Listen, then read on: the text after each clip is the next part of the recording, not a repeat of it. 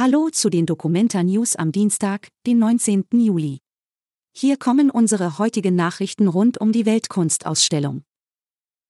Alexander Farnholz wird vorübergehender Geschäftsführer der Documenta. Der Documenta-Aufsichtsrat hat einen vorübergehenden Geschäftsführer benannt. Alexander Farnholz übernimmt die Stelle zunächst befristet bis zum 30. September 2022. Das hat der Aufsichtsrat am Montag bekannt gegeben.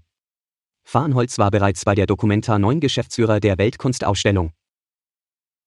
Presse begrüßt Schormanns Abgang.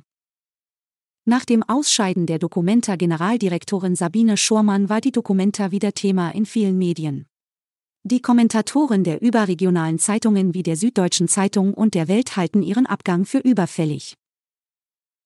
Rondell ist empfehlenswerter Ausstellungsort. Im Rondell an der Fulda gibt es eine Sound- und Lichtinstallation der vietnamesischen Künstlerin Nguyen Trinh Thi.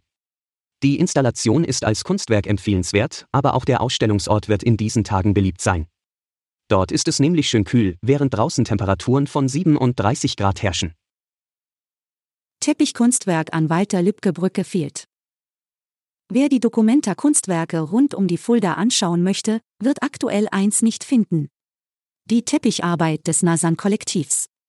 Es hängt nicht mehr in der Mitte der Walter-Lübcke-Brücke.